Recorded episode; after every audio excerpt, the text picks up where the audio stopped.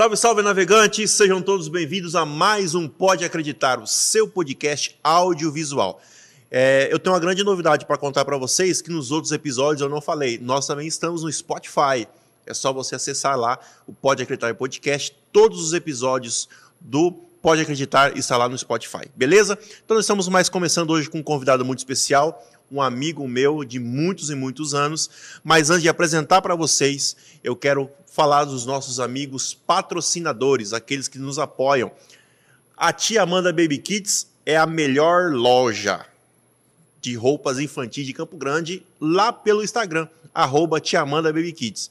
Melhor roupas importados e nacionais, é só você procurar Tia Amanda Baby Kids e fazer lá a sua compra. E melhor, paga no Pix à vista, que o os meus dois projetos sociais lá em casa agradecem, Murilo e Amanda.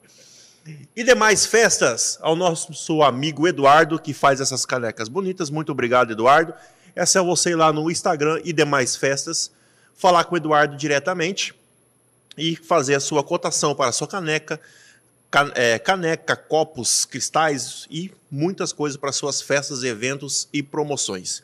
E também a Porto Estúdio Digital é o pessoal que cuida de todo o nosso marketing. Então, você que quer deixar a sua empresa com cara bonita, limpa e que dá um show aí nas criações de artes e design, o pessoal da Porto Estúdio é só você procurar lá o Vinícius, que ele vai estar atendendo vocês. E também o Ângelo Augusto, isso mesmo, esse que vos fala, é corretor de imóveis. Então você quer comprar o imóvel de Minha Casa Minha Vida, verde amarela, alto e médio padrão, é só você procurar o Ângelo Augusto lá no Instagram, arroba Ângelo Augusto Broker. Beleza, pessoal? E claro, o nosso patrocinador master, Betel Center, o melhor shopping gospel do Brasil.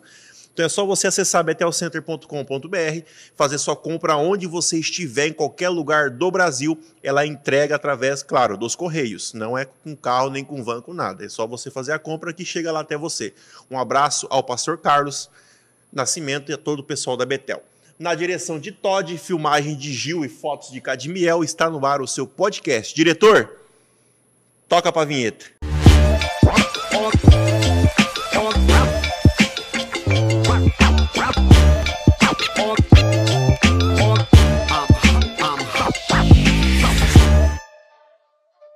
Galera, então nós estamos aqui. Eu quero apresentar para você o meu amigo, pastor, psicólogo, opaleiro ainda? Ainda. Ainda é opaleiro, mecânico. Sim. Já foi motoqueiro. Também. Pastor Alessandro Lopes. Obrigado, irmão. Que isso. Uma honra ter você aqui. A honra é toda minha. Você é uma das pessoas que eu agradeço a Deus a todos os dias por ter a sua amizade. Muito, muito mesmo. Foi uma das amizades que o ministério nos traz muitas pessoas, Sim. mas muitas pessoas interesseiras. E eu posso dizer que você não foi uma dessas, foi o que Deus colocou no meu caminho para me abençoar e quanto muitos desistiram da minha, do meu chamado, do meu ministério, você foi um cara que, que acreditou em mim e muito obrigado pela sua amizade. Eu que agradeço e assim estou muito feliz por poder estar aqui. Queria também já, antes de mais nada, agradecer também o pessoal que está trabalhando aqui por trás dos bastidores, né? Todd, Cadmiel, qual que é o Gil. O Gil. Obrigado aí. E outra coisa, a minha admiração por você continua mesmo desde o primeiro dia que eu te vi. Né? Quando você No tava- aeroporto. Sim. Tomando café. Aí eu falei, um amigo meu falou, esse é o pastor Ângelo, que trabalha com jovens. Eu falei, uau, cara, que legal. Né? Porque eu sempre, eu sempre tive no meu coração é, querer conhecer a história das pessoas. Eu valorizo muito a história das pessoas. Porque a história não acaba. Talvez a sua história não vai ser contada por ninguém. Mas ninguém vai apagar a sua história. Então, sempre a história por trás do mito é que me impressiona. E eu tive o privilégio de conhecê-lo. E graças a Deus, eu posso dizer que você é um dos poucos né, que frequentam a minha casa. Porque é o meu santuário, é o meu jardim do Éden, é o meu lugar sagrado. E eu louvo a Deus, porque as minhas filhas gostam muito de você, minha esposa, até os meus cachorros.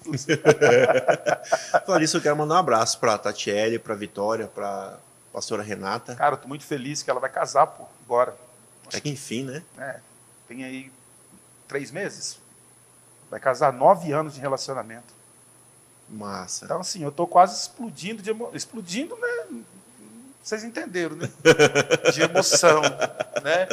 Mas nós não criamos filhos para nós, para nós, né? A minha missão está quase cumprida. Mas se Legal. cumprir quando eu levar ela no altar. Legal. Mas vamos lá. A- a- nós estamos aqui não é para contar a história minha, né? Para É contar mesmo? a sua história, né? Será que é uma sublimação, então? é, é tenso estar aqui, viu? É diferente. Cara, mas eu tô feliz mesmo que você está aqui, muito mesmo, muito, porque todo esse sonho, todo esse projeto aqui, eu, você sonhou comigo, Sim. né? Eu sempre nas nossas ligações, nas nossas conversas, eu sempre falava, cara, eu tenho um sonho de fazer isso, um sonho de fazer aquilo. E aí a primeira pessoa, lógico, depois da minha esposa que eu conversei é, para contar a novidade, né? Foi, foi você. Até você passe, participou, né? Mano, e esse nome, mano, esse nome, né? E Isso. tal. e Tentei tudo. mudar o logo. tentei mudar Ó, o logo, tentei Pessoal fazer- da Porto aí, desculpa aí, tá? né? Então, assim, é, da onde vem o Alessandro? Bom, o Alessandro é filho do seu José Lopes e da dona Eunice. Eu nasci na cidade de Andradina, estado de São Paulo, no ano de 1977. Aí fazem as contas aí, vocês vão saber quantos anos eu tenho. E assim, cara, fui praticamente criado, nascido né, em Andradina, sou o filho caçula, tenho duas irmãs, e venho de uma família tradicional, de uma família que me ensinou os valores que hoje eu tenho. Meu pai foi o primeiro eh, a se converter em casa, depois foi a minha irmã, e, consecutivamente, eu. Mas dos que ficaram na igreja, somente eu. né? Meu pai hoje não vai à igreja constantemente, né? mas vai esporadicamente, mas não era não é ativo como antes. Ele tocava na igreja, ele, ele era muito ativo. Mas assim, eu aceitei Jesus, eu tinha 17 para 18 anos. Entendeu? Aceitei Jesus na igreja do Evangelho Quadrangular, em Andradina. Quero mandar um abraço aqui para a pastora Maria Mazin, que foi a pastora que me salvou e tinha uma história muito interessante, cara. Em Andradina, se, quando você for lá comigo um dia, você vai. Já até te convidei, você sabe disso. É, na Avenida Bandeirantes, perto da, da, casa onde eu moro, tem uma pracinha. Nós ficávamos ali. Essa pastora passava de bicicleta. E eu lembro que ela passava de bicicleta e estendia a mão. Eu falava assim, que troço é esse, cara? Toda vez que essa mulher me vê aqui, ela passa de bicicleta e estende a mão. Na garupa do esposo. Né? O esposo dela, acho que chama Dorival, mas nós chamamos ele de Branco. Né? Todo mundo na igreja lá conhece ele como irmão Branco. Pastor, agora é pastor Branco. Cara, e ela estendia a mão. Eu falei, o que, que é isso, cara? Ela dizia para mim que todas as vezes que ela estendia a mão, ela dizia assim: Deus, salva esse moço, porque ele vai ser influenciador de muitas pessoas. E quando eu fui à igreja, recebi o convite para ir na igreja, foi de uma amiga minha, chamada Tuca, que eu não sei nem o nome dela. O apelido era Tuca e ficou Tuca. E eu cheguei na casa dela, ela falou assim: Ale, vamos. Me chamava de Ale, né? Para os homens lá de Andradina, meu apelido é gordo, não sei porquê. Sabe por quê, Todd? então, então. E, e ela me chamava de. As, as moças de Andradina me chamavam de Ale. E ela falou: vamos na igreja, Ale? Ah, eu falei: ah, não, larga a mão, abandona isso aí. Ela falou: não, vamos. Um amigo meu me chamou para ir, disse que vai ter um batismo. Aí, aí, cara, eu lembrei, né? Quando meu pai foi para a igreja, nós fomos no batismo do meu pai. Falei, cara, não custa nada, né? Vamos fazer uma visita. Mano, é inacreditável o que eu vou contar aqui para vocês. Quando eu cheguei na igreja, que fica no bairro Santa Cecília, a terceira igreja do Evangelho Quadrangular, parecia que estava entrando na igreja o Fernandinho Beiramar. Os caras, né, todo mundo assustado, entendeu? Depois eles foram me contar que eles acharam que eu ia entrar na igreja para olhar o que tinha lá para depois roubar a igreja. Inclusive, quero mandar um abraço para o diácono Ticão, que ele, até hoje ele trabalha no recinto de exposições em Andradina e mora lá no recinto até hoje. Né, casado, casado com a Alzira, então quero mandar um abraço. O Ticão falou, me pediu perdão um milhão de vezes. E o Ticão é um armário, velho. Pensa aqueles caras fortes de natureza, sabe? Uhum. E ele ficava só do meu lado. Um cara feio assim. Mas peraí, então vamos lá. Sim, isso, a, isso é o gancho já. Sim, mas assim, a sua fama É, você era bananeiro assim?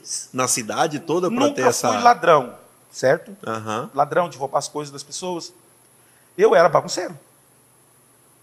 Por exemplo, cara, tem muita história para contar, mas por exemplo, nós, eu tinha, eu tinha um amigo, na verdade, tem um amigo que ele mora aqui, né? Chama Luciano, nós chamamos ele de Cebola, mas éramos amigos lá em Andradina. E nós estu- estudávamos juntos. Ele falou assim, "Ô, gordinho, chega aí. Vamos terminar a aula hoje? Eu falei, como? Ele falou assim, vamos lá no orelhão, nós, nós ligamos para a escola, para a diretora na época era a dona Silmari, nós falamos para ela o seguinte, que está pegando fogo lá na Citoplast, que, é que era uma fábrica de embalagens, Uhum. E na verdade nós vamos ligar o bombeiro, passar um trote no bombeiro, e ele fez isso. O cara era, o cara era parecia que trabalhava no pânico. Interpretava qualquer personagem, cara. Ele ligou no bombeiro, pelo amor de Deus, está pegando fogo na citoplasta, daqui a pouco o bombeiro passou com a sirene ligada, lá em Andradina. Aí ele ligou na escola. Queria falar com a doutora Silmari. Pois não, aqui é o capitão do bombeiro, doutor não sei o que lá, falou o nome. Ah, tem que liberar toda a escola. Tá, tá, tá, liberou todo mundo hoje. todo mundo. Aí o que, que nós fazíamos? Ia para a quadra jogar bola, porque moleque quer jogar bola. Eu deveria ter uns 15, 16 anos. Aí eu comprei minha primeira mobilete. Aí pronto. Aí era mexendo com carro, meu pai era mecânico. Aí tinha os Corrói, quero mandar aqui um abraço para o Mauro, quero mandar um abraço para o Oswaldo, que estão lá em Andradina até hoje. O Oswaldo é uma lenda de, de, que mexe em carro. Ele tem um Maverick que tem o quê? Deve ter uns 28 anos que ele comprou esse Maverick e eu estava junto com ele na compra. Caramba. Todas as modificações do Maverick, até hoje ainda eu acompanho que ele me manda vídeo. Ó, tô colocando a suspensão tal, tô colocando um outro motor, tô colocando um câmbio. O Maverick tá lá, é a paixão dele. E eu fui criado no meio disso, no meio da oficina, no meio dessas bagunças. E assim, você sabe que molecada do interior não tem muita coisa para fazer. Então eu nunca fui envolvido com droga, graças a Deus. Mas a, a, a- minha droga era, era adrenalina real, entendeu? Eu gostava de bagunçar, andar sem capacete, com moto barulhenta, com carro barulhento. Então a polícia já tomou moto minha lá em Andradina, entendeu? Mobilete, já perdi, porque andava sem documento na época. Então, assim, tinha aquela fama. Né? Ah, Anda com os corrói, querendo ou não. Os caras. Corrói era gangue. Era tipo uma gangue. Aham. Como começou os corrói? Era assim. Tudo que, que nós pegávamos, os caras destruíam. Entendeu? A bicicleta modificava tudo. Você pegava, meu pai me deu uma, uma novinha. Não, já modifiquei toda a Monarch. É o que você fez com o Brutus, Sim, né? praticamente é isso que eu fiz com o Brutus, modificar. Que, porque eu sempre pensei assim, eu não tinha essa percepção. Porque hoje eu entendo que a sua casa é a sua extensão, o seu carro é a sua extensão, reflete o que está dentro de você. Entendeu? Isso aí é, cara, é muito interessante. E naquela época, cara, bicicleta, arranquei os paralamas da bicicleta. Né? Eu sei se a geração mais nova que vai assistir não vai saber o que é uma Monarca, mas ainda existe. É, e aí colocava 18 marcha, Sim. 21 Não, marcha, não, e tinha- sem marcha. marcha não, Amassava a latinha para pôr no pneu. Isso, eram essas coisinhas assim. Aí arre- arrebitava a garupa, tirava os, para, os paralamas, colocava um guidão de moto, É. empinava. Então tinha muito disso. Então nós sempre customizando os carros. sempre- Só que assim, eu gostava sempre do padrãozinho original, entendeu? Tinha que ter a cor original, aquela coisa de sempre. E, e tinha o mito, né? Jogava futebol, então eu andava com todo mundo, cara. Por exemplo, Eu vi uma filmagem uma vez sua, tem muitos anos, num campo de futebol. Você gravou, ó, aqui eu jogava bola. ah, isso mesmo. Foi na, é numa vila ou era na cidade? Numa- na verdade, eu não sei se lá já virou um município, mas é um, é, é um distrito chamado Paranápolis, entre Andradina e Castilho. Aí eu estava com, com um membro da igreja e estava na casa da minha sogra e falei para ele, hoje a gente vai fazer um caminho diferente. Por quê? Porque quando eu tinha mobilete, eu saía de Andradina e ia até Castilho, mas pela estrada de terra, à noite. Mais ou menos, deve dar aí uns uns 27 quilômetros, por aí, por estrada de terra, à noite. E eu fiz esse trajeto, mas de carro, bem devagarinho, tem uns dois anos, bem devagarinho, lembrando. Aí eu parei no campo, lembrei, cara, e veio todas aquelas sensações, que eu jogava muito é, campeonato, sabe esses várzea, Uhum. campeonato de várzea? Cara, eu jogava muito, eu, eu era o goleiro, tipo assim, de Andradina, tipo, entendeu? Da vila, eu era o goleiro que, que jogava. Graças a Deus. E, sempre quando alguém escolhia, sempre o atacante, né? Eu já tive vez dos caras escolher o goleiro, porque eu era bom mesmo no gol.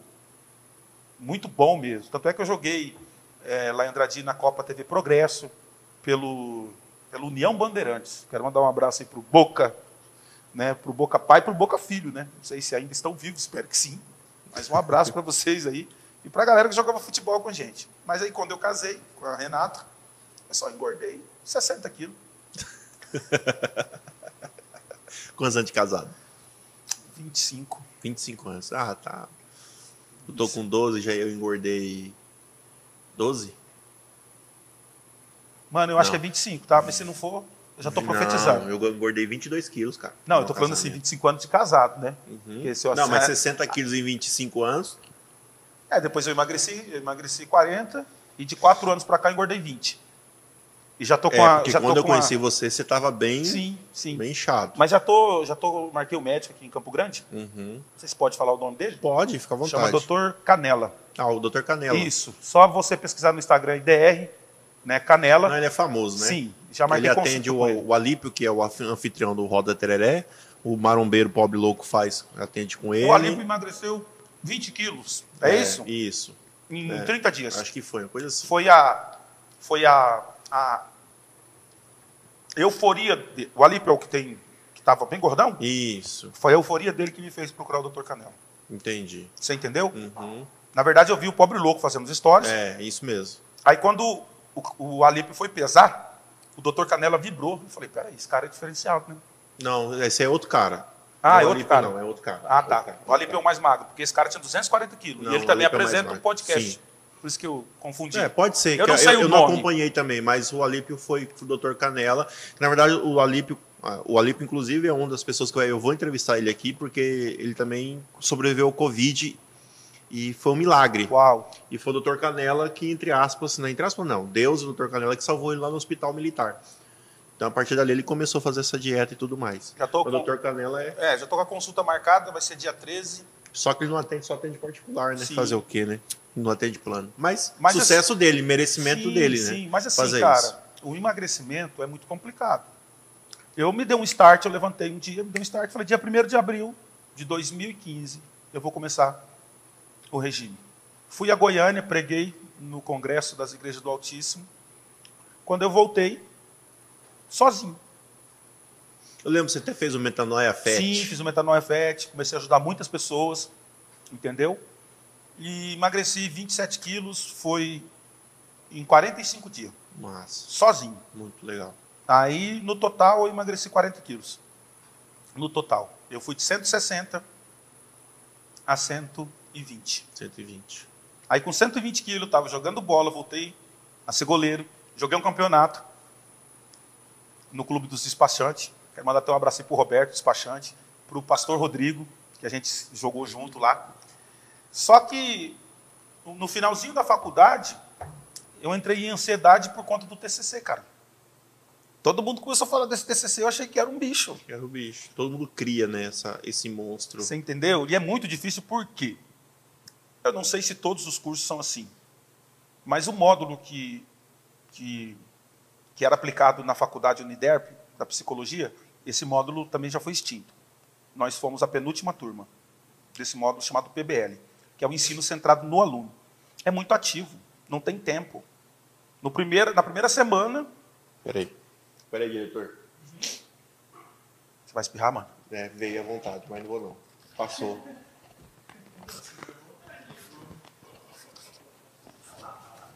Ô, vai derramar álcool aqui na comida aqui. Vai. Uniderp TCC. E era um módulo muito ativo que era centrado no aluno. Primeira semana de aula, a gente já estava no- nas UBS fazendo estágio.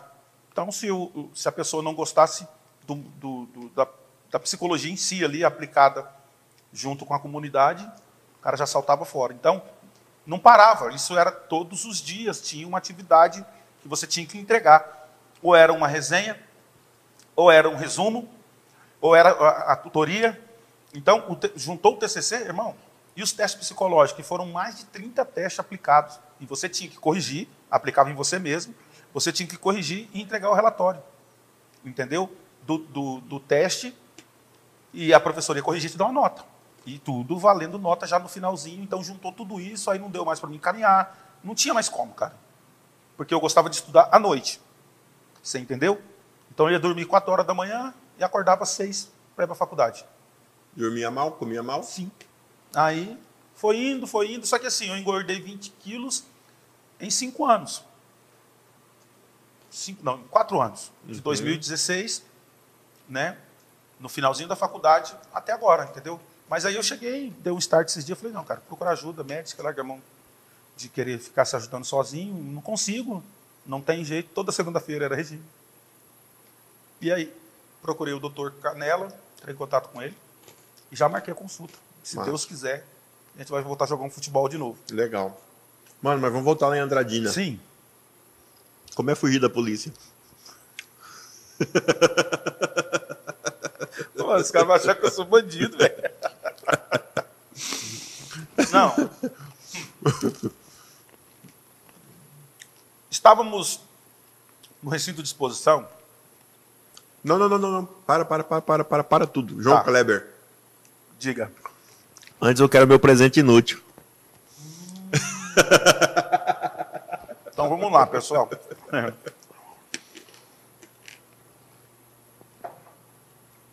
Na verdade, ele estragou o presente inútil dele. Foi me ajudar mexer no Opala. Nós fomos trocar o banco né, do Opala. E ele ficou. Mano, qual que vai ser o presente Não, não fiquei não. Ah, mano, você ficou assim. Não. Fiquei não. Ô, você falou mano, assim, você vai tá pirar no a- meu presente É, inútil. sim, você sim. falou isso. Aí você falou assim: É, acho que eu já até sei o que é. Aí que tem que ficar quieto, né? Não. Falei: O que, que é então? Vamos ver se você sabe. É, você me provocou. Vamos ver se você sabe. É, Aí você eu... sabe, falou a chave de roda. Falei, é a chave de Tá, roda. agora peraí. Deixa eu Tá. contar. Diretor, presta atenção nessa aqui. Pela primeira vez na vida, eu tenho 33 anos de idade, tá?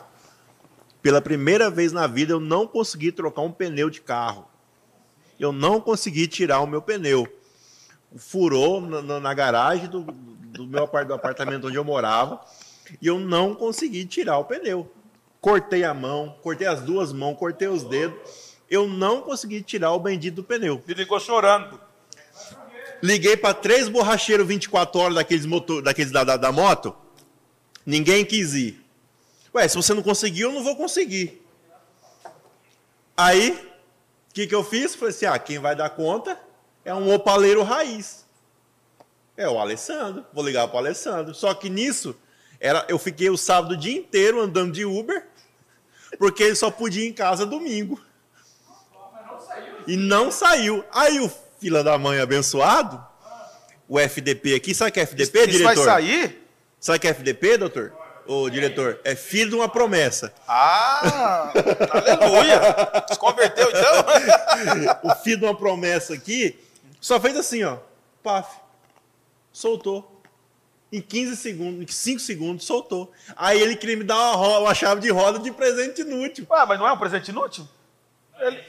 É. Não, não, inútil pra ele. Inútil pra mim. É, um presente inútil pra ele, porque ele não conseguiu soltar ah, os parafusos do carro. Ah, não, e o pior não foi isso, não. O pior foi que depois ele foi me levar lá na borracharia pra remendar o meu pneu e contou pra mulher que era borracheira. E a mulher ficou me zoando. ah, então, moço, o senhor não conseguiu tirar o pneu? Ficou me. Desse, ela ficava assim, lógico, ô moço, que isso? Eu falei, ó, moço, vou falar uma coisa pra você. Pela primeira vez na vida, eu vou ter que admitir, eu fui um fracassado. eu, eu não consegui trocar um pneu de carro pela primeira vez na vida. Mas acontece. Acontece. Fazer o quê, né? Histórias. Da última vez que meu Opala quebrou, eu fui trocar a embreagem dele. Eu tirei o câmbio sozinho. Foi até a minha filha que ajudou a baixar o macaco para me descer o câmbio. Depois eu não consegui colocar. Tentei, tentei, tentei, tentei. Não consegui colocar o câmbio sozinho. Aí paguei para um amigo meu ir lá colocar. O Eduardo. Sabe o que ele fez? Ergueu o carro. Falou assim, você tem duas rodas aí? Sobrando? Eu falei, tem. Pega lá para mim. Ele pegou, ergueu a traseira do carro, colocou as duas rodas na traseira e o cavalete na frente. Eu falei, por que, que eu não pensei nisso? Ele falou, não, não precisa nem me ajudar. Deitou embaixo, pum, encaixou o câmbio. Cachorro. Você Foi. entendeu? Mas vamos lá. É jeito. Né? Meu presente inútil. Aí você estragou, E eu fiquei pensando, o que, que eu vou dar para o Ângelo sem ser ofensivo, gente? Porque nessa época de cancelamento a gente tem que ter cuidado, né? Muito. Mas dada o Ainda grau... mais você que é pastor Sim. e psicólogo, cuidado para não me traumatizar. Então, ah, mas se eu te traumatizar, eu te dou uma sessão grátis com a doutora Renata. Top. Tá bom? Só ligado 99208-8445, Qual que é o Instagram dela? Psico Renata Lopes. P mudo, né? Pemudo. Psico Renata Lopes, arroba... Ah, não, é Psico Não Renata precisa Lopes. arroba, É isso é mesmo. arroba Psico vou Renata acertar o Lopes. Aham. É Psico Renata Lopes. Aí eu pensei, que presente que eu vou dar pro meu amigo que seja inútil. Então tá aqui. Um gel de cabelo, de uma marca boa que eu uso. E aí, diretor? Um gel. Pelo menos vou usar na barba, É, eu pensei isso. né? Ou deixar crescer a parte de trás do cabelo e fazer um estilão. Cancelamento do pastor Alessandro. Um, dois, três, começando agora. Não, jamais. Deixar aqui, ó. Se fosse um presente útil, aí Cara, sim o pessoal poderia pra me você. cancelar, mas vou como é inútil, né? Eu vou falar uma coisa pra você. Isso aqui eu usei muito, hein? É mesmo? Eu tinha tupete. Tá rindo o quê, ô? Engraçado, gente. Ai, ai. Eu, Eu, lembro. Não, sabia? eu lembro ainda de você com o cabelo. Mas já tava caindo. Já, já. Tava assim, tipo. Eu já... Lembra o topetinho de bode? Sim. Que você rapava na máquina 1 e deixava aqui? Eu já fiz muito aquilo. Ah, mano, mas assim, cara, eu acho assim. Você sabe, eu sou. Você sabe, todo mundo sabe, né? Que eu sou obeso. Você entendeu? E às vezes não é legal. Um dia eu estava num voo vindo de Brasília, naqueles avião que parece um coletivo. Nossa. Você entendeu? Os Avianca da É, vida, isso, era isso azul. mesmo, era isso mesmo, da Bianca. Nem sei se podia falar. Não, mas- fala aqui, fala. Não Aí, nada cara, eu com 160 quilos. Quando eu estava vindo, já decidido, não. Mudar. é, fazer o regime. Nossa, cara, quando eu fui entrando, o pessoal fazia assim, senta aqui não, tipo assim, senta aqui não. Porque realmente, aí sabe o que é a parte mais constrangedora? O pedaço de cinto, mano.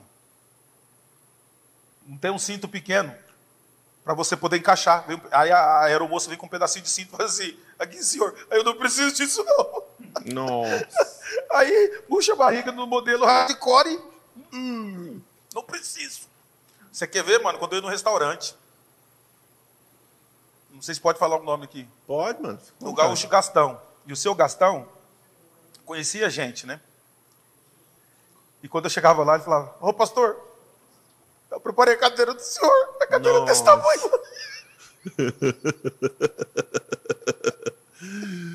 Aí, irmão, eu quero até dar um feedback aqui, né? Aí entra muita gente que, que fala, ah, é porque é, é, é preguiçoso, não caminho. Mano, eu caminho todo dia, você sabe disso. Você entendeu? Eu ando de bicicleta. Não é assim. Existe um lado genético da coisa. Eu tomei muito, durante muitos anos, quase 26 anos, um remédio que era extremamente forte, chamava Depaquene 500 miligramas, e que causa justamente obesidade.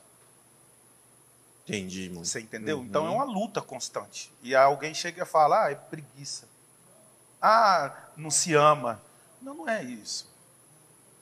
Não é isso. As pessoas têm um- uma visão equivocada. Também não vou ficar romantizando aqui a obesidade, não. Eu sei dos seus perigos. A gente estudou, a Uhum. gente sabe.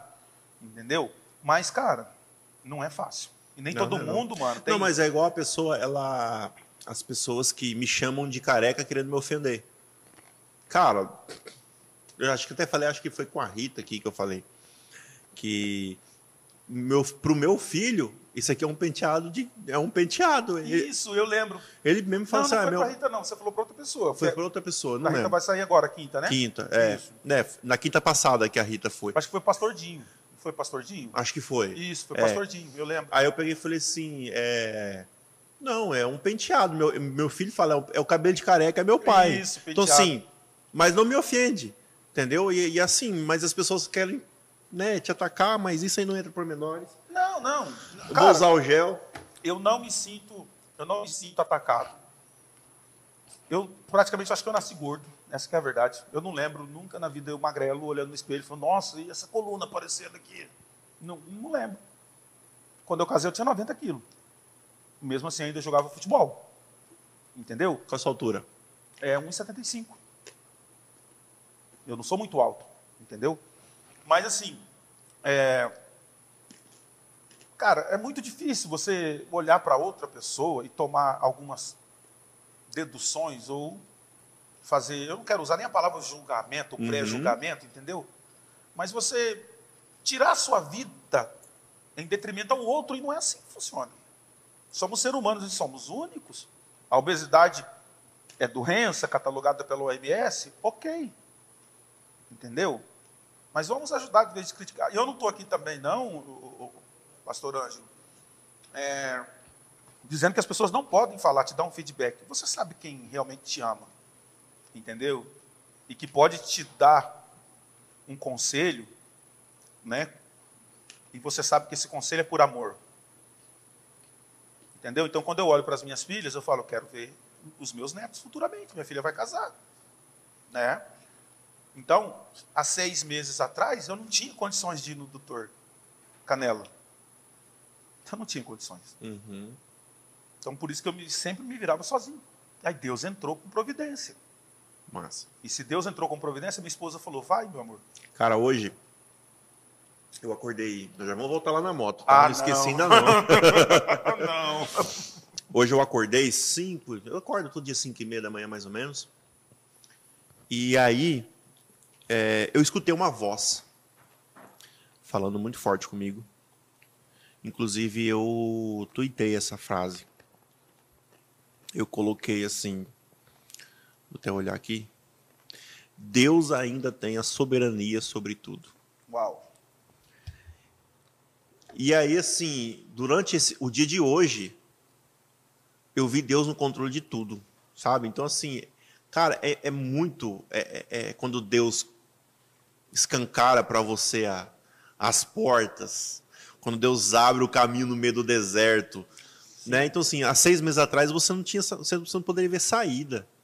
Hoje você, Deus abriu, cara. E quando assim, quando Deus tem soberania de tudo, então quando ele decidiu, hoje eu vou abençoar o Alessandro, ele vai abençoar o Alessandro. E é muito interessante isso, cara. Acabou, entendeu? Eu vou abençoar o anjo no dia de hoje. Não interessa da onde vai vir. Ele Posso vai... falar aqui uma, Pode? fazer um adendo aqui.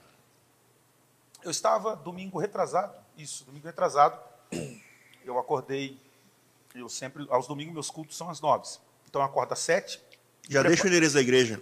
Rua José Anache, número 424, na Mata do Jacinto. Igreja Dantes. Igreja Dantes, tá? Lugar de recomeçar. recomeçar. Entendeu? Posso falar o que significa o nome Dantes? Pode. Porque tem muita gente que tem curiosidade, eles acham que é que abreviações, né? Também. Dantes trabalha. É, quando eu fui no meu primeiro encontro, você, não sei se você percebe que eu sou assim muito de data, eu tenho uma memória, é meio, a minha memória é, é, ela, ela, ela fixa algum lugar, algum ponto estratégico, entendeu? No uhum. inconsciente. Então eu consigo lembrar das coisas assim. Eu, no primeiro encontro de jovens que eu fui, a pastora Rita, que é a esposa do pastor Gerson, que são pastores ainda hoje, da Igreja do Evangelho Quadrangular, da primeira Igreja do Evangelho Quadrangular de Andradina, que são os meus pastores, na época, ela pregou a mensagem. E eu escrevi essa mensagem. E tem um rascunho dela. E a mensagem dizia, né, Lamentações 5:21, converte-nos a ti, Senhor, e seremos convertidos. Renova os nossos dias como antes. Então, quando surgiu a transição da igreja, eu precisava de um nome. A igreja já tinha, já estava consolidada. Né? Então, vamos recomeçar? Por isso que é o lugar de recomeço, porque nós estamos recomeçando há sete anos. Uhum.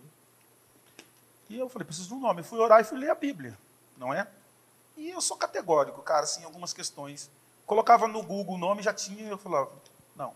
Falei, Deus tem que me dar um nome que não existe. Minha esposa falava, mas é difícil. Eu falei, até quando eu vou ficar sendo sombra das pessoas? Eu tenho que provocar o crescimento dessa árvore. E se ela crescer em frutífera, ela vai ter que dar fruto. Porque a palavra de Deus não mente. Deus vai me dar esse nome. Eu estou assistindo um filme. É, eu acho que era Piratas do Vale do Silício, que conta a história do nascimento da Apple. Se não for isso, vocês me procura no Google. E o Steve Jobs fala para o amigo dele assim: nós precisamos colocar um nome na empresa. Aí o amigo do Steve olha para ele e fala assim: universo da computação. Aí o Steve fala para ele: não, o universo é muito longe, é inacessível. Quem foi o universo? Nós precisamos colocar um nome que seja desejável. Aí ele olhou para o cara e falou assim: maçã. Adão e Eva desejou. Aí ele falou assim: um dia todo mundo vai ter um Apple na mão. Você entendeu? Então está quase chegando nesse dia. E aí deu um insight. Pausei o filme, dobrei o joelho, em lágrimas, comecei a chorar. Aí Deus falou comigo: Lembra da primeira mensagem que você ouviu, no primeiro retiro que você foi? O nome da igreja está aí. Eu abri Lamentações 5,21 e fiquei olhando. Converte-nos a ti, igreja da conversão. Não, mas. Igreja do renovo, não. Aí eu olhei a palavra dantes. Eu tenho uma Bíblia aqui já faz uns oito, nove anos, chama Olive Tree. E ela tem uns lexos de Strong. Você clica na palavra, ela te dá o significado da palavra. No hebraico, no grego.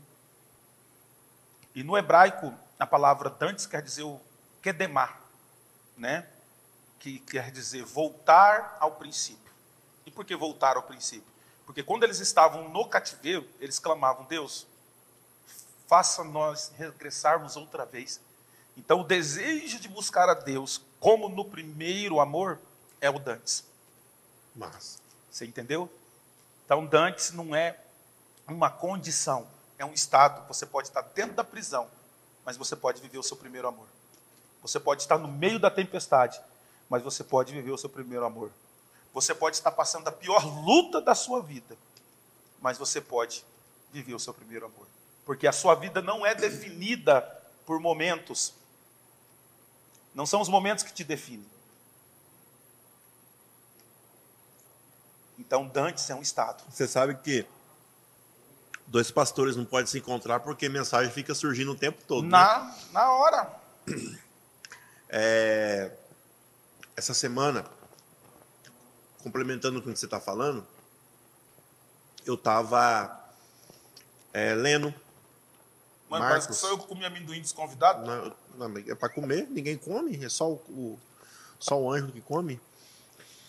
Essa semana eu estava lendo Marcos, capítulo 1. E aí, eu fui parar para ler a cura da sogra de Pedro. E aí, só que assim, todo mundo quando cita essa, essa passagem é de fazer piada, né? Sim. Por que, que Pedro traiu Jesus, né? Porque ele colou a sogra e não sei o quê e tudo mais. Mas ali tem um segredo que não tem nenhum outro milagre de Jesus. A sogra de Pedro foi a única pessoa que foi curada quando Jesus estendeu a mão e ainda colocou ela de pé. Quando Jesus põe ela de pé, ela ainda está com febre. Quando ela começa a servir, que ela é curada. Caraca. Que top. Quando ela é servida, ela é curada. Então, tipo assim, você pode estar parado e falar assim: ah, eu não, eu não vou vencer na vida. Cara, Deus está te estendendo a mão. O milagre não foi instantâneo. Não foi. Foi, na, foi instantâneo assim. Jesus assim, pegou, sim, e levantou pegou, levantou ela e ela começou a servir. Sim. E ela, e ela foi curada. Sim, ela se sentiu bem quando ela começou a servir. É. Uau. Entendeu? É o, é o único milagre que Jesus estende a mão e a pessoa não é curada. Ela é curada quando Jesus põe ela de pé. Então, a sua condição, a gente fica pondo culpa na nossa condição para recomeçar. Sim. Mas Jesus só está estendendo a mão para a gente, para nós, assim, cara, começa a trabalhar, e começa vi, a fazer as coisas. E assim, eu ouvi muitas críticas. Tira essa frase, lugar de recomeço. Recomeçar é muito difícil. As pessoas querem lugar de ser feliz, lugar, é, é, uma, sabe? Eu estou falando de líderes que. Sim, que sim, muito, sim. Eu falei não, não vou tirar, porque eu vivo isso todos os dias. É porque o recomeço sempre é mais difícil, né? Todo recomeço é difícil. é difícil. Vamos lembrar de Jó capítulo 14, verso 7, ou 7, 14, né? Jó. 14, 7, que é da, da árvore, isso, da isso esperança. Mesmo, 14, 7. A esperança para a árvore. Que ainda que foi cortada. Ao cheiro das águas. As águas reflorescerá. Pois é, mas, é, fruto, mas né? ela tem que cheirar água, né? Tem. ela tem que buscar, ainda cortado, sem ver. Olha o sacrifício. Porque o que, que nós esperamos? O que, que a nossa sociedade ela, ela, ela tem uma cultura de esperar do outro, que o outro faça. Você entendeu? Para que eu possa me sentir bem. E é nessa perspectiva que eles aceitam a Jesus. Eu vou para a igreja porque lá eu me tornei uma outra pessoa. Não, você não se tornou outra pessoa na igreja. Você se tornou outra pessoa porque você decidiu ser outra pessoa. A palavra diz: conhecereis, é um processo. Processo. Que não acaba nunca, só vai que acabar Oséias no céu. fala, né? Conheçamos, Conheçamos e, e prossigamos, prossigamos em conhecer o Senhor. o Senhor. Você entendeu? Então é um processo. Então ninguém quer recomeçar. Só que eu recomeço todos os dias. Todos os dias. Todos os dias eu acordo e falo: hoje eu vou ser um marido melhor. O, Hoje eu vou ser um pai melhor. o saudoso pastor, Você entendeu? meu saudoso pastor Mauro, ele falava assim que toda segunda-feira ele pensava em desistir. Eu tenho uma frase que eu digo assim: eu sou a soma de várias frustrações bem-sucedidas. Uau, excepcional. Você entendeu? Essa que é a soma. Porque eh, todos os dias eu acordo pensando em ser uma pessoa melhor. Todos os dias eu acordo pensando em ser um pastor melhor, um pai melhor. E vou me ressignificando. Você entendeu? Por exemplo, eu fui convidado já alguns. Já faz meses já, né? O ano que você marcou comigo. Já faz um mês, né? Um mês. Isso. Um mês. Aí meu sogro ficou doente. Graças a Deus ele está bem. É, a gente ia gravar no início Sim, do mês. Eu isso. estava lá, né? Tive Aham. que ir para lá. E fiquei pensando, cara, o que, que eu vou falar lá? Então eu vim para cá, pastor Anjo, desprovido. Eu vim para cá sendo o Alessandro. Você não está entrevistando o pastor, nem o psicólogo, você está entrevistando o Alessandro. E é nessa perspectiva, eu gosto muito de falar a palavra perspectiva, é nessa perspectiva que nós precisamos entender o outro. Não existe pastor sem o ser humano. Então as pessoas olham para o pastor e esquecem do ser humano. O pastor é o Superman, mas os crentes vão colocar é a criptonita. Tem crente que encosta perto do pastor e suga todas as energias dele. E o pastor tem que ficar sempre ereto. Pode resvalar o pé, não. Porque se ele resvalou o pé, não entrou, sabe, naquele processo da sociedade que igual eu falei ali atrás, que a sociedade sempre espera do outro. Né? Então, ao cheiro das águas, entendeu? Então você procura ela, cheira ela, traz ela, atrai a presença dela. E como que você vai fazer isso? Recomeçando. Recomeçando. Então aí. isso é dantes. Por isso que muitas pessoas falam assim: ah, pastor, você tem uma igreja legal. Cara, o prédio da igreja é legal. Você já pregou lá. Excepcional. Você entendeu? Tá, falta alguns, alguns acabamentos. Tem até o Pix da igreja, pessoal, se quiser ajudar. Agora a igreja tem conta bancária.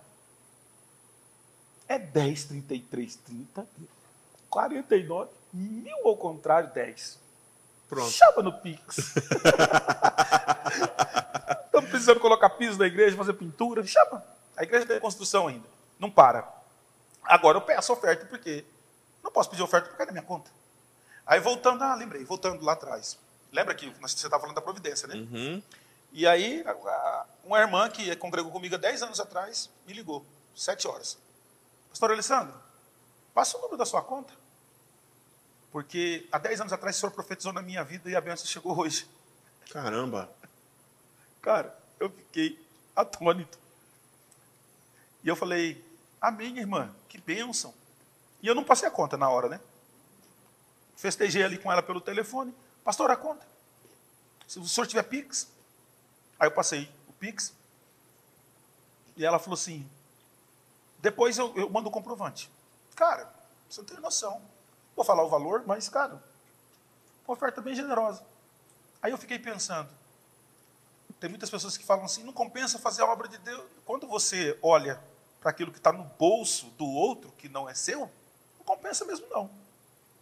Mas quando você olha para o provedor, entendeu? Sem desejar a providência, as coisas acontecem. É Justamente. É isso que você estava falando. Acontece as coisas e pronto, Acontece. A Mas- viagem, por exemplo, a viagem do meu sogro foi custeada pela oferta dessa irmã. Que foi uma viagem de última hora, né? De última hora, não Saúde, estava, tudo mais, isso, não estava não na... estava no orçamento. Você entendeu? Minha esposa falou, não, eu falei, vamos embora. Ela desmarcou os pacientes dela. E eu dando glória a Deus, cara, pela uma oferta de uma irmã que há 10 anos saiu da igreja, mas que me considera como um pastor. Isso é ser dantes. Voltar ao início, recomeçar de novo. Você entendeu? Esse é o meu propósito, Ângelo. Hoje eu estava na empresa da Rita, lá na Estaleiro. Agora à tarde fui na Giovana, que também é corretora de imóveis. E eu falei pro pessoal, eu sou aquele cara que acredita que você nasceu para dar certo. E eu vou fazer de tudo para potencializar isso dentro do seu coração, para você acreditar nisso. Uau. Ponto acabou. Sim. Você entendeu? Essa é a minha meta de vida. Hoje eu entendi isso. Porque eu estava lá, acho que conversando com acho que sete ou seis arquitetos que trabalham na estaleiro. Uhum. E tinha um, um, moço, né, que eu esqueci agora o nome dele, você até me perdoa, meu filho. Ele, o pai dele é dono da farmácia capital lá de, da Mata do Jacinto. Eu falei, alguém quer falar alguma coisa? Ele com os olhos cheios de lágrimas, falou assim, eu amo ouvir o senhor ministrar. Eu olhei para ele. Ele falou, talvez o senhor não está me conhecendo, mas meu pai é o dono da farmácia, assim, assim, assado. É que eu estou agora de bar, falei, uau, agora eu lembrei de você. Ele falou, continua nessa força, pastor. É muito bom ouvir o senhor falar. Então, tem pessoas que estão me ouvindo que eu nem sei, cara. E olha que eu não tenho eh, projeção como muitos outros têm. E também eu sei que Deus levanta um para mil, um para cem. E se Ele me levantar para impactar uma pessoa, eu já cumpri o meu propósito. Ah, já cumpriu. Já. Né? É, é, é uma coisa que eu coloco assim, na meu, na minha, meu coração. É essa questão de é, ministério longínquos. Né? Porque Jesus só teve três anos. Então, cara, eu, eu tenho um sentimento assim. Eu três posso... anos que ecoou para a eternidade. Para a eternidade. Terra. Manto. Pega essa, Pega seu essa. abençoado. Mano, mas beleza. Não, mano, não. Vamos lá. Não, mano, tá bom conversa. Não, tá não. Não quer saber, diretor, como que ele fugiu da polícia? Como você fugiu da polícia, cara? Bom, estávamos nós lá em Andradina. Acho que eu tinha 17 anos. É, 17. Acho que o Cláudio tinha 14. O Cláudio, nós apelidamos ele de Pitbull. Graças a Deus ele já está casado, tem família. Abração, Cláudio. E o Borracha. Borracha, hoje, ele tem uma dupla sertaneja que chama Marcos Túlio e Luciano. Ele é o Luciano da dupla sertaneja e eu ensinei ele a tocar violão.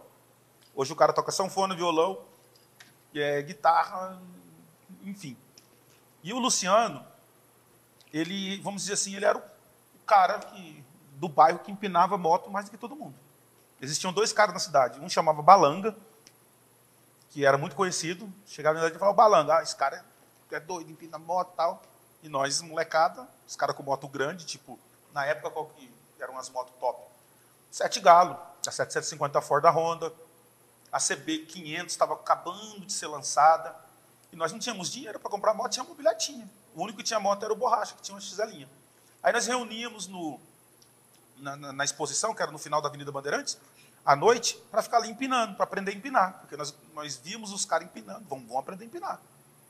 Aí nesse dia, especificamente, o Borracha pegou minha mobilete e saiu com o cal. Falou assim: fica de olho aqui, se aparecer alguém, você avisa a gente. E eles foram um pouquinho mais adiante, já na rodovia.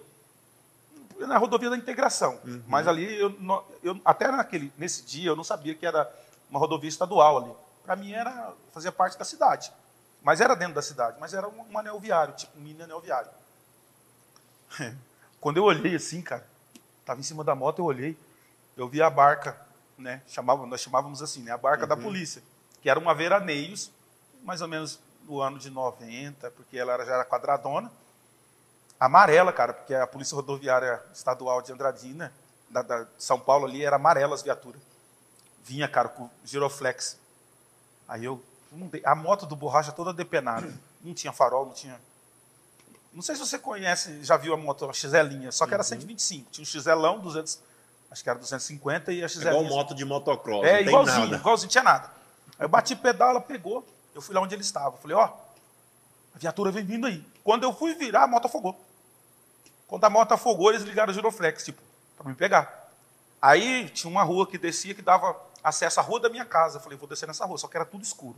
E eu bati pedal, nada de pegar a moto. E sem farol? Nada, sem nada. Batendo pedal, nada. Aí eu pulei da moto, dei um tranco. Quando ela pegou, a viatura entrou atrás. E eu, moto sem escapamento. Isso era o quê? Umas 11h30 da noite. Não. Aí o que aconteceu? Eu subi uma rua antes da minha casa, E passei e falei assim: vou rodear o quarteirão, passo tudo terra, passo na frente de casa, se tiver aberto o portão, eu entro. E nisso os caras já sabiam, os meninos do bairro já sabiam. E abria o portão e falava: entra aqui, gordinho. Mas não dava tempo, pô. A viatura colava atrás. E os caras falavam assim: para que eu vou atirar. Cara, eu estava com a moto que não era minha. Sem documento, sem, documento, sem carta. De idade. Você entendeu? Eu falei: vou perder meu mobilete. Trabalhei duro para comprar, cara. Não, não vou, não vou parar. E assim, né, com todo o respeito às forças policiais, que hoje eu admiro muito, né? Eu sempre sonhei em ser policial, só que Deus traçou outro plano para minha vida, admiro muito. Quando a gente é menino, a gente escuta muitas histórias, né? Assiste muito filme. E nos filmes tem o quê? Pancadaria. O cara correndo da polícia, não é assim? No filme? Você assiste o um filme? Na, na, minha época tinha os Mad Max, ó, o filme que eu assistia, Mad Max. Mais que o Mad Max era policial, mas você está entendendo? Era aquele, aquela ro, ro, ro, romantização, sabe, da fuga. Mas não era nada, cara, não dá nem para explicar. Enfim, eu estava fugindo mesmo da polícia. Estou tentando aqui mudar, mas é, é essa que é a questão. Passei na frente da minha casa, portão fechado. Minha mãe lá dentro falou assim: Zé do céu, quem é esse louco que está correndo da polícia? Aí eu desci na rua da casa do Juscelino, que é um amigo que eu tinha. O Juscelino abriu o portão, não deu tempo de entrar. Mas assim, era muito rápido isso que eu estou falando. Quando eu virava, os caras já estavam Quando eu virava a esquina, eu ganhava 50 metros. Mas eu tinha que frear para virar na outra esquina e já estavam atrás de novo. Aí eu lembrei. Eu lembrei que onde, onde nós estávamos, a, a prefeitura estava colocando esgoto. Então tinha um buraco. Eu falei, se eu conseguir pular aquele buraco, eu consigo ir embora, porque a viatura não vai passar nesse buraco. Era um buraco grande para passar aqueles, aqueles tubos de, de, de, de, esgoto. Ah, foi o que eu fiz. Desci a descida, cara. Dei o que tinha nessa tigelinha. E rampei. Quando eu rampei, o pneu traseiro bateu no buraco, a moto ergueu. Ela caiu de um lado, eu bati o pé, ela caiu do outro, eu bati o pé. Eu lembro como se fosse hoje. Eu estava em quarta marcha. Eu bati três marchas para baixo e. Puf. Acelerei e vi quando a viatura bateu no buraco. Bateu e ficou. Aí eu parei lá no asfalto de novo, onde eu estava. Olhei para baixo, vi a viatura e, puf, né, parada lá no buraco, os policiais desceram. E eu embora. O que, que eu fiz? Agora vem a parte mais engraçada. Falei, onde vou deixar essa moto? Pensando, né? Aí eu subi a Bandeirantes. Aí, perto do pontilhão da integração, tinha o Zé Borracheiro, que é irmão do Borracha. Por isso que ele uhum. chamava Borracha. O apelido do Luciano era Borracha. A, a caminhonete do Zé Borracheiro estava no portão, cara. E o muro era mais ou menos um metro, um metro e meio. Joguei a moto por cima do muro. Porque a moto joguei por cima do muro, pulei no meio do mato fiquei lá quietinho.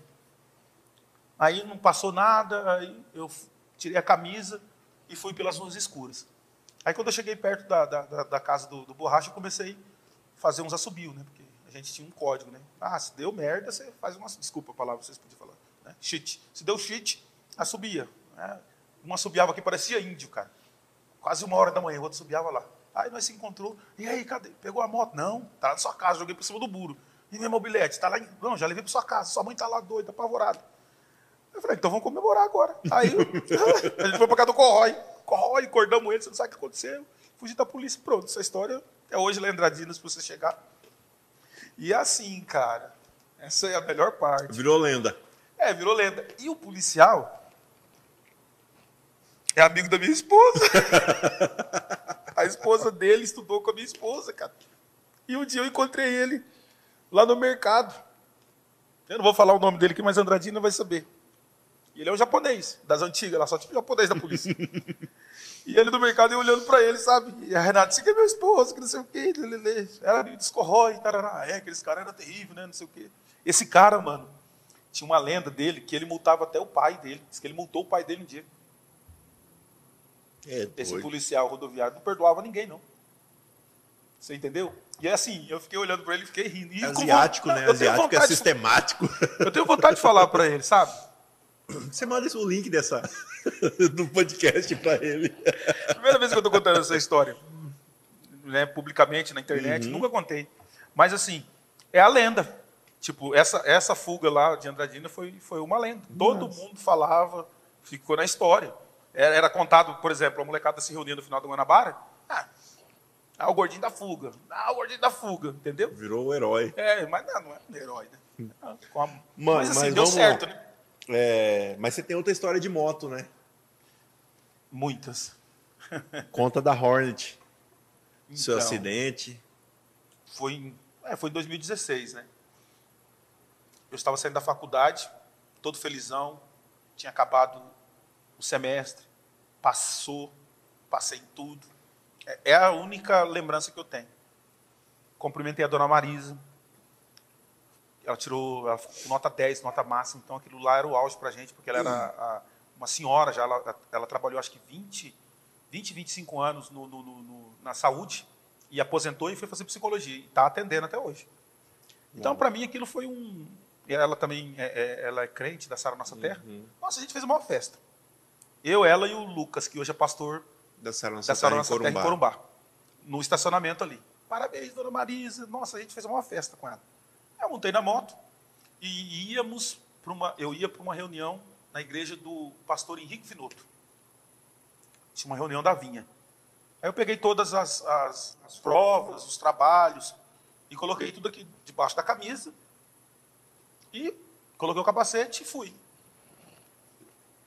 Que horário era isso? Era mais ou menos umas nove da manhã. A reunião ia começar às nove da manhã. E eu subi, subi fiz a, o- a rotatória e desci a Ceará. Sentido. é, sentido Coronel Antonino. Uhum. Antes de chegar no Comper, três quadras antes de chegar no Comper, o sinal fechou, eu parei a moto, eu tinha uma, era uma Hornet 2010. Cara, essa moto, tipo assim, era meu sonho que se eu tirei essa moto nova em Andradina, eu não queria comprar ela em outro lugar, eu queria comprar em Andradina. E eu comprei ela, ela chegou 5 horas da tarde. 5 e meia eu paguei o documento e 9 horas da noite eu estava aqui em Campo Grande com a moto. Caraca. O Rodrigão, o pastor Rodrigo, um abraço. Como sempre, sempre tratando a gente bem na casa dele, faz- fazendo um churrascão para esperar a gente chegar com a moto. Entendeu? Então, assim, era meu sonho, cara. A moto, eu colocava a moto dentro da cozinha de casa. Ela dormia dentro de casa. É sonho de menino. Comprei uma, Go- uma GoPro. Eu tenho muito vídeo conversando sozinho na GoPro, viajando de moto. Muitos vídeos no meu computador. Que até hoje eu não soltei. Eu fiquei conversando. Sabe quando os caras fazem o vlog hoje? Eu já Uhum. fazia isso em 2010. Você entendeu? Massa. Em 2010 eu já fazia isso, mas eu nunca, eu nunca, é, eu nunca postei, sabe? Eu nunca, nunca tive canal, nunca coloquei. Era, é só para arquivo pessoal. E nesse dia eu vou falar uma coisa para vocês. Eu estava andando devagar. E não vou aqui ser hipócrita, falar, é, não, acelerei sim, já estava andando com uma roda só, você entendeu? Não, a moto é. A Hornet, quem tem uma Hornet sabe do que eu estou falando. A moto é uma moto extraordinária, de porte pequeno, médio. Cara, viajei para Aracatuba, viajei para Ilha Solteira, encontro de motoqueiro, viajei para Três Lagoas, encontro, viajei mesmo nela, entendeu? Fomos aos encontros, normal. Encontrava a galera que era crente lá no encontro, tinha barraca, os caras, os harleiros, tudo cristão, escutando louvor, mano, massa pra caramba. Aí tinha um show lá, secular, o pessoal ficava no show, a gente ficava na barraca, orando, falando em língua, era muito massa. Massa. Era muito massa. Até hoje eu tenho vontade de ter moto. Eu só não tenho porque eu fiz uma promessa para minha esposa, para minhas filhas dentro do hospital. Né, que por amor a elas eu não, não, não iria mais ter moto. Tanto é que quando o Opala agora estava à venda, o cara me deu um R1, pô. Era meu sonho ter um R1. Um R1 é uma Yamaha, né? 1100. Você é louco. Aí eu falei, não, obrigado, irmão. Não, não vai rolar, não. Não dá, não vai rolar. E aí eu tô saindo, parei no sinaleiro. O sinal abriu. Eu arranquei. Não lembro disso, tá? Isso aí foi pessoas que me contaram. É, essa memória foi apagada, eu não consigo lembrar. Não consegui resgatar essa memória. Caramba. E quando eu saí, a mulher, para você entender, o sinal, o sinal estava aqui. é, na Ceará são duas vias, né? Que sobe e duas vias que desce. E eu peguei, estava nessa via aqui, ó. Eu peguei e arranquei. Quando eu arranquei com a moto, a mulher arrancou junto comigo. Entendeu? E ela fez isso aqui, ó. E virou, fez uma conversão proibida. E eu bati no meio do carro. Você tava um lado do outro. Ela estava mais ou menos uns dois carros na minha frente. Entendeu? Hum. Entendi. E aí, Só que na arrancada sua você já pegou uma velocidadezinha ali. sim, eu, por isso que o policial falou, ele não morreu porque ele estava devagar. Porque assim, sempre aparece alguém falando, não, eu vi ele passando acelerado. O cara estava dentro do ônibus, desceu do ônibus lá na Uniderp, voltou lá no lugar do acidente para falar que eu estava correndo. O policial a milhão. O policial falou, não, se ele tivesse correndo, ele tinha morrido. Então eu bati na moto, eu bati no meio do carro, era um Etios, quatro portas. Eu não sei quem é a mulher até hoje. Ela nunca me ligou. Inclusive, se a senhora estiver assistindo esse, Sabe que eu estou vivo. Esse podcast, eu estou vivo, graças não à senhora, mas graças a Deus. Mas eu, eu imagino o quanto não deve ter sido traumático É igual o pobre louco. O pobre louco veio aqui e falou assim: Cara, eu quero saber quem foi que me denunciou, porque até hoje eu não sei. E eu quero agradecer ele. Eu também queria agradecer essa mulher, porque também mudou a minha vida a partir desse acidente. Mudou a percepção de ver as coisas. Uhum. Entendeu? Na hora eu fiquei muito chateado, porque a gente quer receber uma ligação. Quer né? Mas enfim, Deus sabe de todas as coisas. O carro tinha seguro, o seguro pagou a moto, e é o carro que eu ando hoje. Entendeu? Que é derivado desse acidente. Entendi. Você entendeu? Então Deus sabe de todas as Mas coisas. aí você foi para o hospital, o que aconteceu com você? Então, a moto deu PT, deu perca total. Quebrou o quadro, quebrou o motor, quebrou a roda, o tanque afundou. Não sei como. E você foi assim, ver a moto depois? Nossa? Vi, vi, Estava na Honda lá da Coronel Antonino, eu vi, mas não tirei foto. Olhei assim e já fui embora também, para não ficar nenhuma memória traumática, sabe? Porque Uhum. eu, eu fiquei bastante tempo sem lembrar das coisas. Até hoje ainda eu tenho dificuldade, às vezes, de lembrar de algumas palavras. Eu paro, eu tive que retreinar a minha mente, tive que retrabalhar a minha mente em algumas coisas que eu realmente esqueci. E assim, eu, a, minha, a, a, a minha sorte é que eu não bati no carro. Porque a grande maioria dos, dos motociclistas morrem porque é a colisão, é a, é a, a pancada que você dá no carro ali. Então, machuca por dentro, você pode quebrar algum órgão interno. Eu voei por cima. Aí ficaram, né? Muita gente me criticou, que eu já falei lá atrás, porque eu sou gordo. Aí o tecido da de pouso ajudou, irmão. ajudou e muito. Então eu caí assim, passei por cima do carro e caí com esse braço aqui. Inclusive, se você passar a mão aqui, ó, você pode ver que o osso. Tá vendo? Uhum. Eu caí com esse braço aqui, então esse braço quebrou e coloquei três pinos aqui. Só que eu não lembro. Só lembro do policial, do, do bombeiro des- desbloqueando meu celular. Ele falou assim, com o dedo assim, desbloqueou e falou assim: Você quer que liga para quem? Isso eu lembro. Aí eu falei: é, Preferidos, Ricardo Maciel, que era o cara que trabalhava no hospital, que era membro da igreja. E dentro, e dentro do, do SAMU eu liguei para uma pastora. Estava fazendo prova. Eu falei, nega, me acidentei de moto. Ela, ai meu Deus, eu falei, não, estou bem, fica tranquilo, está tudo certo, mas eu não lembro. Isso é relato dos policiais. Uhum. Entendeu? Aí quando eu acordei, eu acordei vendo a Vitória, a Tatiele e a Renata do meu lado. Aí, irmão. Aí, Choro. não, o mundo acabou, né, cara? Aí eu comecei a falar, cara, se eu tivesse morrido, o que, que seria das minhas filhas? E aí? O que, que eu ia fazer? Entendeu? Aí tive que operar o braço. Tive... Nossa. Pensa, cara, entrar na sala de cirurgia, olhei aquele negócio, o cara falou, peraí que você já vai dormir. Uh, uh, já paguei. e aí, irmão, tem que valorizar a esposa que a gente tem, né? Machuquei os dois braços. Esse aqui eu quebrei, e esse aqui deu uma luxação. Os dois braços imobilizados. 160 quilos. Nossa, mano. A pastorinha. Pode falar aqui? Pode? Ela que fazia Tudo. a minha higienização íntima. Ela que me dava banho. E eu bravo, porque isso é muito constrangedor. Eu não quero passar mais por isso. Caramba. Nunca. É muito constrangedor. E eu não, ela falou, para, rapaz, vai que você pôr. Minhas duas mãos. E ela que dava banho em mim, colocava comida na minha boca. Mas tem um detalhe. Domingo que eu saí do hospital, eu ministrei a palavra na igreja. Com muita dificuldade, mas eu falei, não, eu quero estar na igreja. Porque se tem uma coisa que eu gosto é de estar na casa do Senhor. Tem uma história do coágulo também, não tem não? Então, aí o, o médico falou para ela, fez uma, acho que uma tomografia, né? Ele falou para ela que tinha me dado um coágulo. E perguntou se, eu não sei se foi o médico agora ou se foi a enfermeira que passou a informação, falou assim, cara, ora, porque se não sair o coágulo, se não foi expelido, a gente vai ter que operar, ele vai ter que operar. E a minha esposa disse que colocou a mão sobre mim e orou em lágrimas. E quando ela percebeu, a cama do hospital estava cheia de sangue, saiu tudo pelo ouvido.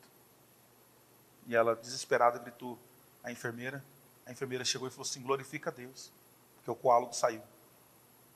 Nossa, mas. Entendeu, cara? Então é muito forte. Eu vejo moto, eu fico apaixonado, mas eu lembro de tudo isso. Mas é gostoso, né, mano? Não, mano. a não liberdade tem, que a moto dá. Não tem sensação melhor. Eu já tive a oportunidade de, de colocar em um lugar seguro, é obviamente. 300 por hora no Hayabusa. Inclusive a Hayabusa era do Rodrigo, pastor Rodrigão. E é uma sensação única, porque assim, a Hayabusa, para quem é mais menino, igual eu, menino, para quem é mais velho, espírito, né? É, não, mas para quem é mais velho sabe que era uma moto conceito, tipo assim, nós olhávamos e aquilo estava tão distante da gente.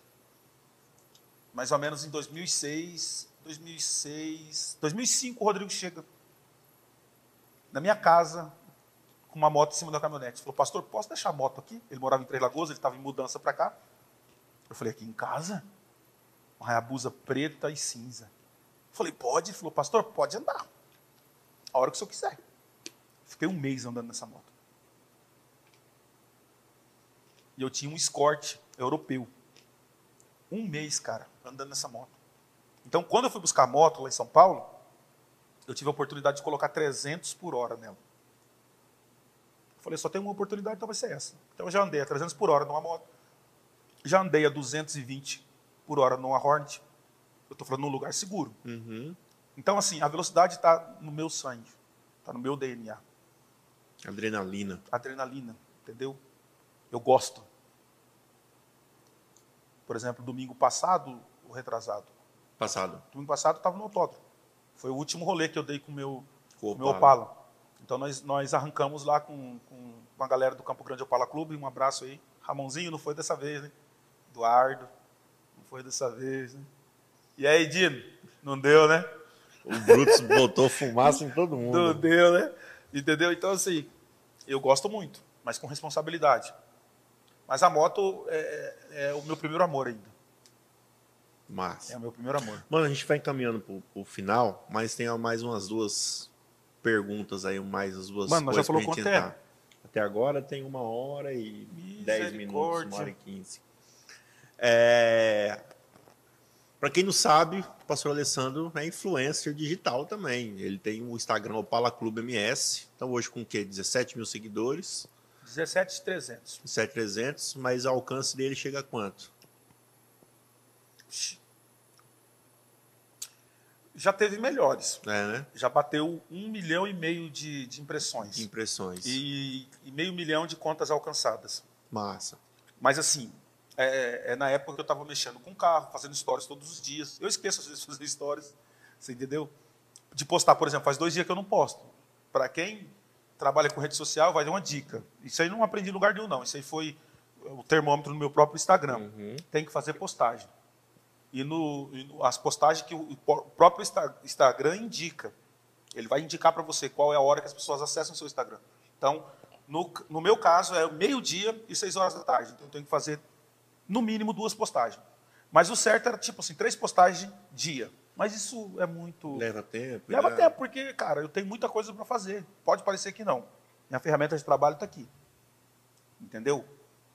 Mas eu não posso ficar só numa rede social. Ontem uma irmã quis me presentear, mandou uma mensagem para mim, era 10 horas no meu, no meu Instagram do pastor Alessandro Lopes. Eu fui responder ela uma hora da manhã. Falei, filha, me perdoa. Me perdoa. Eu fiquei tão envolvido na venda do meu Opala que eu não entrei no meu Instagram pessoal. Porque eu tenho o meu Instagram pessoal, eu mexo com o Instagram da igreja, o Facebook da igreja, o meu Facebook. Você entendeu? E do Opala. E do Opala Clube. Então é muita coisa. E tem o do psico, né, psicolatência, mas eu parei de mexer lá no psicolatência, porque como eu não estou clinicando, então eu parei, mas está lá. Né, um dia eu vou ativar ele de novo, mas é muita coisa, é muito conteúdo, então não dá. Mas assim, começou a dar uma brincadeira. Eu gosto muito de tirar foto. Aí o cara falou, por que você não abre o Instagram e começa a postar foto do seu carro? E foi assim. E foi tomando proporções que teve mês de crescer mil seguidores. Não, teve mês que cresceu mil semana. Só que agora o Instagram mudou o algoritmo. Entendeu? Então agora eu tenho que estudar de novo a plataforma, porque eu não, eu não sei como o Instagram funciona nesse novo algoritmo. Só sei que é de 15 mil curtidas, caiu para 100 curtidas. Tem uma foto de um doutor, uma foto de uma caminhonete de um doutor daqui de Campo Grande. Eu até mandei uma mensagem para ele, falei, posso postar essa foto? Ele falou, pode. Uma C10, cara, linda a C10 dele. Essa foto deu 30 mil curtidas. Nossa. Aí eu postei ela depois de sete meses, ela deu 50. Então o Instagram está entregando, como antes. Como antes. Então eu tenho que estudar de novo, entendeu? Essa plataforma aí. Legal. Mano, é... Ô, Todd, eu vou dar uma pausa aqui. Preciso ir no banheiro. Vai lá.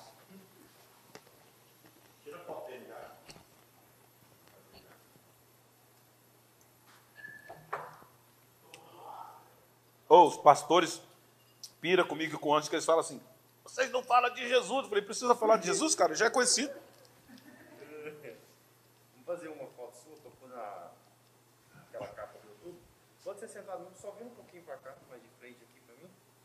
Ah, tá, virar.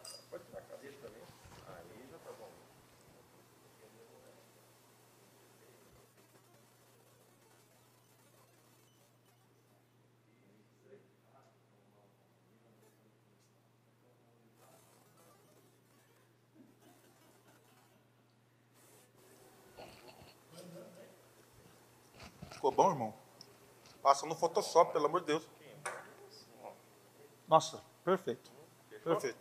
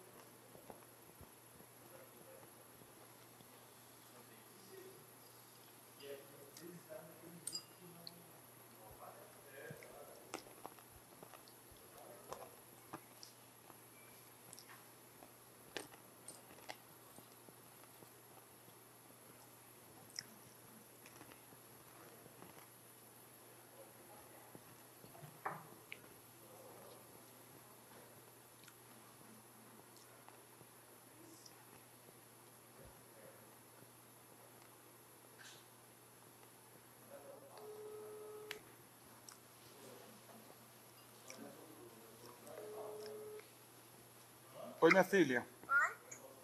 Onde vai? Tô no podcast do Ângelo. Ah, tá. Depois eu, você fala então? Por quê?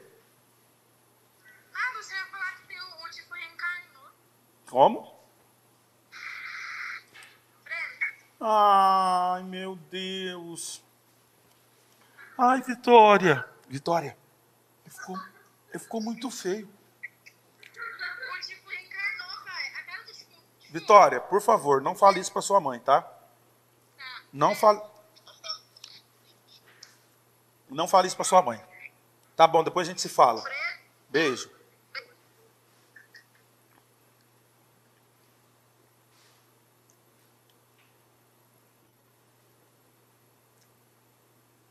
Meu pastorzão, desculpa eu não ter retornado ao senhor.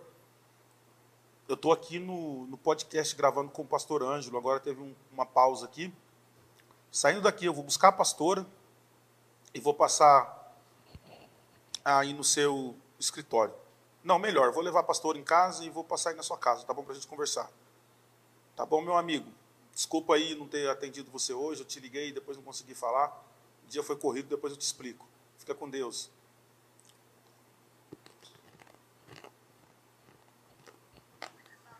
Então, Bakura, só se eu faltar do meu estágio, cara.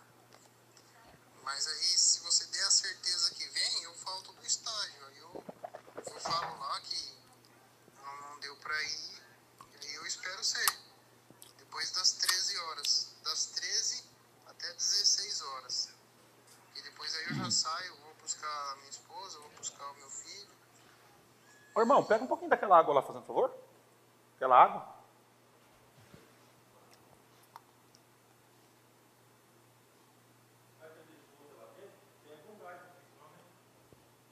Ué, pode ser, não dá nada não.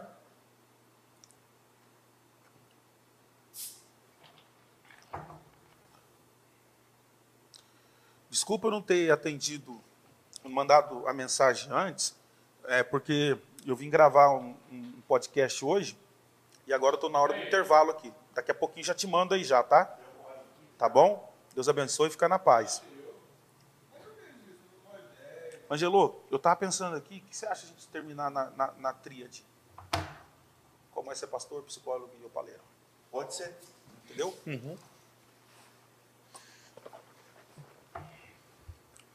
Tem mais alguma coisa também para perguntar? Sei lá. Não, pode caminhar para o final. A gente nem entrou nos assuntos polêmicos. Graças a Deus. Bora? Bora, Tá. Mano, pra gente caminhar pro final, duas últimas perguntas. É, Eu vou deixar uma pro final. Eu quero que você primeiro é, olhe para essa câmera aqui, que é a sua aqui, ó, Sim. e complete a frase para as pessoas que estão nos assistindo. Pode acreditar que. Jesus é o caminho, a verdade e a vida, Uau! E ninguém vai ao Pai se não por se ele. não for por ele. E a tríade? Como que é essa tríade? De ser pastor, de ser psicólogo e de ser, na verdade, você é conhecido no mundo né, da dos velocidade, entusiastas, dos entusiastas de carro é, antigo, de opaleira, ra- opaleiro raiz. raiz. né? Mas assim, o pastor está lá ainda, né? Porque todo mundo chama de pastor. Mas algumas pessoas acham que é apelido. Entendeu? Então, quando a pessoa me pergunta, você é pastor mesmo? É, eu, no, no Uber, meu apelido era pastor. Sim. Até hoje, o É, pessoal é chama isso eu de pastor. E, e- e o E acha que é apelido, mas Sim, e o respeito é grande. Porque hoje eu estava lá orando na, na, na estaleiro. Uhum.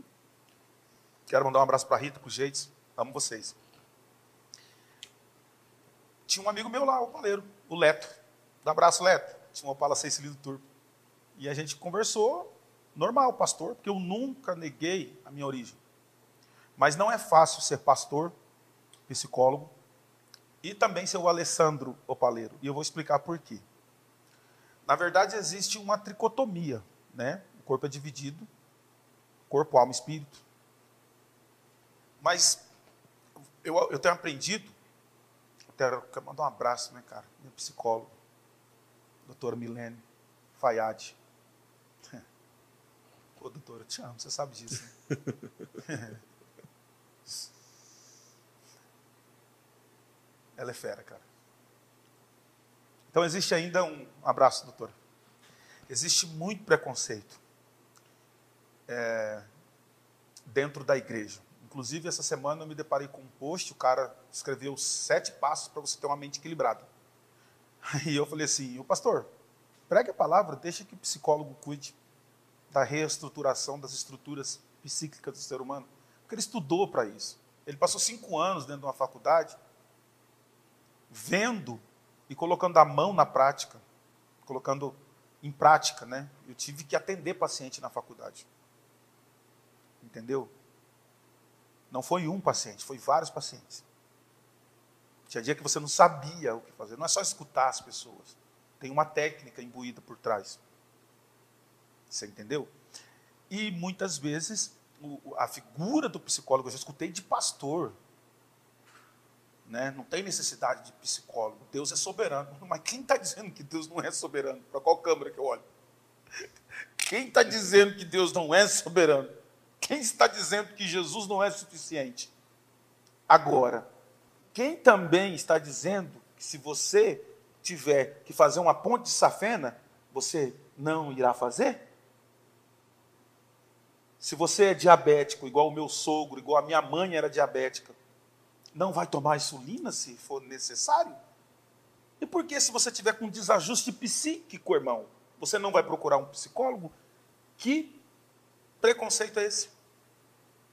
Então, o doutor Ravanello, doutor e pós-doutor em psicologia, quando ficou sabendo que eu era pastor na faculdade, ele foi dar uma palestra na Uniderp, ele olhou para mim e disse assim: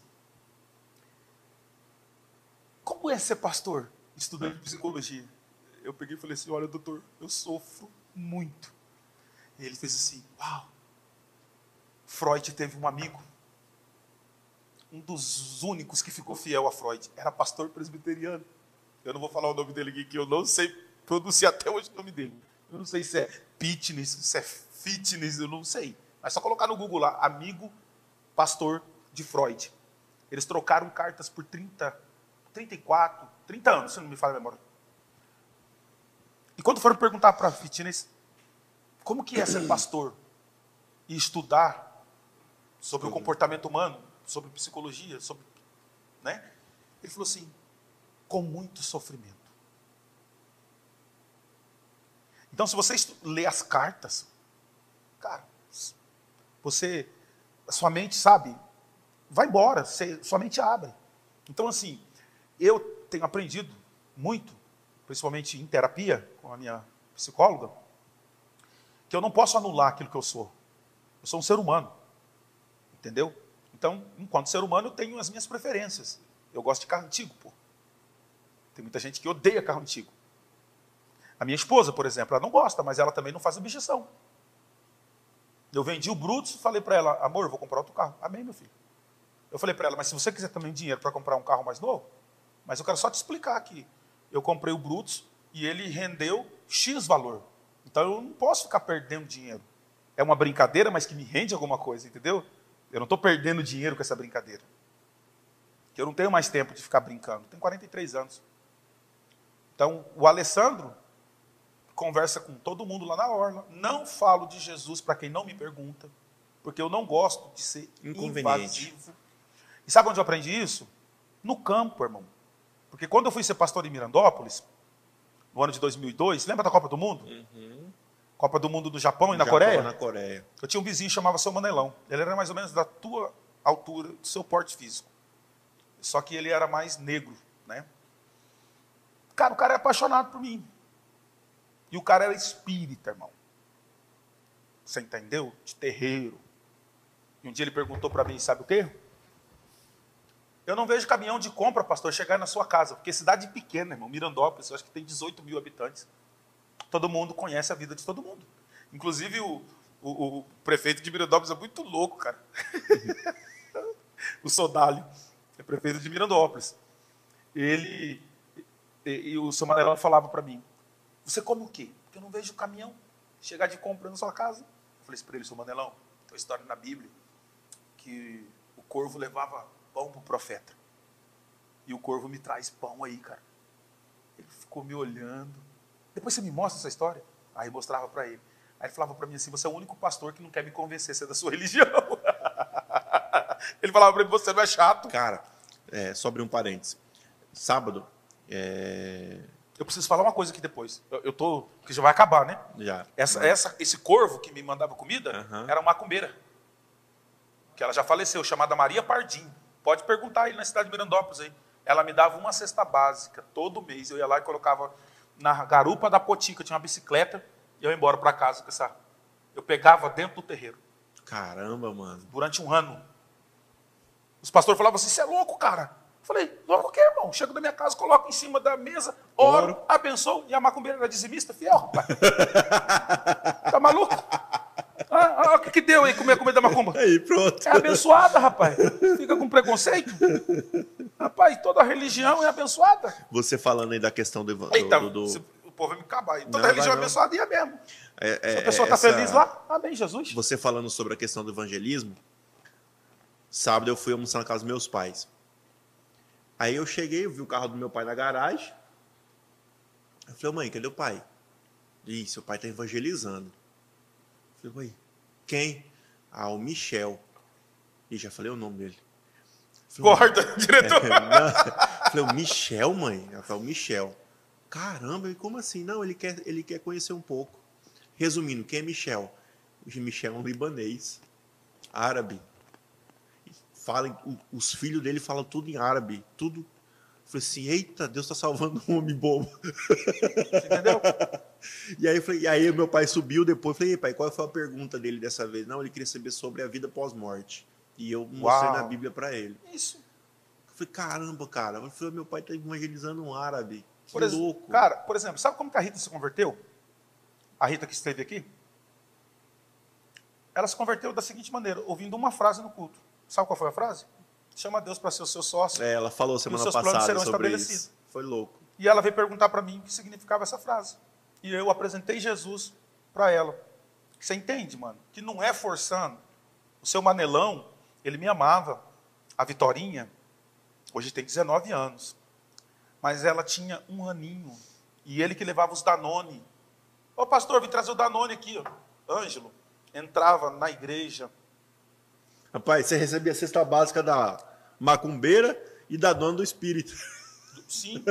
Entrava na igreja lá, a igreja era no fundo da casa do seu Madeira. Quero mandar um abraço pro seu Madeira. Quero mandar um abraço aí para dona. é, Esqueci o nome da esposa dele. Esqueci o nome. Ô, desculpa, tá? Mas seu Madeira eu lembro, né? E dona Tereza, o- né? a filha, enfim. No fundo da casa dele. A igreja, a proposta para mim abrir a igreja foi o seguinte: tem uma família lá em Mirandol que precisa ser cuidada. Eu fui lá cuidar, fui abrir a igreja, cara. Levei a minha família. Renata grávida. Eu nem contei do milagre da vitória aqui. Tem que voltar outra vez Sim, aqui a Renata pra- grávida. E aí, eu não tinha. Entrava, sabe quantos na igreja? 160 reais. Eu tenho um caderno até hoje, vou te mostrar. 160 reais. Eu pagava 140 de aluguel na rua Delino Minari, número 1357, no centro de Mirandópolis. Água, luz, acabou o dinheiro. Então a comida era da macumba mesmo. Sabe quanto tempo eu e a Renata ficamos sem entrar no mercado? Quatro anos. Sem passar na frente de um mercado. Quando eu ganhei o meu primeiro salário em Goiânia, irmão, eu peguei um carrinho e falei: Isso aqui é seu, Renato, isso aqui é meu. Pega o que você quiser e eu vou pegar o que eu quero. Parecia criança brincando em playground. Minha esposa desossava 50 frangos. Que hoje, pela misericórdia de Deus, é uma psicóloga, bem conceituada, graças ao nosso Senhor Jesus Cristo. Vendia frango assado, nós vendíamos. Ela desossava o frango, desossado. 40 frango, ela desossando. Amor, deixa eu te ajudar. Não, não dá, amor. Não dá, tem que ser eu sozinha. Quantas vezes nós viramos à noite fazendo esfirra? Ela vendendo na porta da igreja. Hoje eu vejo a minha esposa, cara, saindo de casa e falando assim, amor, eu vou para o meu consultório. Você tem noção do que é isso? E a gente às vezes ainda ouve crítica. Como pegou o dinheiro da igreja e pegou. Mano, os caras precisam saber. Você entendeu? Como é viver pela fé, irmão. O sal que a gente come. Eu pago 500 reais por ano para ter o meu CIP, que é a minha identidade profissional, para não usar. Porque senão eu não poderia estar aqui no seu podcast falando que eu sou psicólogo. Se eu não tiver o CIP, eu não sou psicólogo. É normativa dos conselhos de psicologia. Eu tenho CIP. Fui um ótimo aluno. A minha nota de corte final 9.8. Eu fui o orador da minha turma. E Deus falou assim: você não vai atender. Você não vai trabalhar, porque eu te chamei para viver da minha obra. Eu vejo a minha esposa saindo de casa todos os dias para ir trabalhar. Hoje mesmo eu fui lá arrumar a mesa, as cadeiras no consultório dela. Falei, poderia estar aqui, né? Ela falou, mas você está. Você faz parte disso. Nós somos uma só carne. Então, mano, eu não sou pastor de igreja grande. Eu sou um cara improvável que nasceu para dar errado. Tive problemas neurológicos. Fui abandonado por muita gente. Mas Deus sempre está comigo. Cuidando da minha casa, cuidando da minha família. E você sabe, nós já passamos por muita coisa junto. Uau. Um dia eu estava descendo do futebol e eu escutei claramente a voz do inimigo. Eu não sou de ficar fantasiando coisas que eu não vejo. Eu nunca vi demônio. Eu nunca vi porta batendo. Eu nunca vi o ghost passando. Aquela moça lá do, do, A loira do banheiro. do banheiro. Como é que chama aquela outra que vira a cabeça? Do, do, do- aquela que vira a cabeça assim. do- Sei lá, O filme do exorcista que anda na- no teto. Nunca vi essas coisas. Madeleine, Mad- não é É, Madeleine, né? sei lá como é que chama, aquela doida que foi liberta. No filme, pelo menos, É. foi liberta. O exorcismo É. de Ellen, sei lá. Sei lá. assim. Aí eu descendo do lá é futebol, depois da Unider para Agrária, ali sabe Aham. que é uma decidona? Naquela descida, vinha vindo uma carreta. E eu escutei falar assim: quer acabar com seus problemas? Se joga na frente dessa carreta. Eu peguei, olhei do lado, sei lá de onde vier, vai vir aqui pra você, que eu vou jogar na frente de carreta, rapaz. Deus é mais, rapaz. Nasci para viver. É doido, hein? Vai lá, se joga. É, eu falei, vai, se joga você. E fui embora pra casa, cara. Tipo assim, eu tava passando uma luta, meu irmão. Nós vamos ter que fazer um podcast só dessa luta aí. Você entendeu? Você sabe. Sei. Você entendeu? Mas, cara, eu tô aqui, mano, pra falar que você pode acreditar que assim como Deus tem mudado a minha história, Ele também vai mudar a sua. Só que eu vou falar uma coisa pra você. Se prepara, nego, porque nada vem de graça. Tudo na vida é com muito sofrimento. Não adianta você entrar numa igreja e achar que vai cair as coisas do céu. Você pode trocar de igreja 200 vezes, nego. Pode ir para a igreja dos, dos, dos que revela nome, CPF. Pode ir se você não decidir mudar. Se você não decidir mudar, nada vai acontecer na sua vida. A mudança tem que partir de você. É a verdade de João 8,32 que liberta. Eu acredito em profecia, acredito em revelação, sou fruto de muitas revelações. Mas se não partir de você, nada acontece. Meu mano, Tamo junto, irmão. obrigado. Deus abençoe. Deus continue te abençoando, te protegendo sua casa, Obrigado. sua Quero mandar aqui um abraço para Amanda. Quero mandar um abraço para o Murilo Opaleiro. Murilo Paleiro. Mostra isso para ele. É, Murilo Paleiro. E quero mandar um abraço para sua linda filha, Manuela. Emanuela. Olha, um abraço. Eu amo vocês, tá? Pessoal, e assim a gente termina mais um podcast. Não deu para conversar tudo, vai ter que voltar aqui de novo. A gente tem muita coisa para conversar, mas não se esqueça de se inscrever no nosso canal, tanto no Pode Acreditar Podcast, como também na rede interativa de televisão. Tá ok? Vai lá, curta, compartilha, manda para mais três esse link desse programa, para que muitas pessoas sejam abençoadas. Beleza, pessoal? E não se esqueça que o meu desejo para você é que nessa semana a sua fé seja do tamanho de um grão de mostarda. Uau. É nós no Pai. Come on,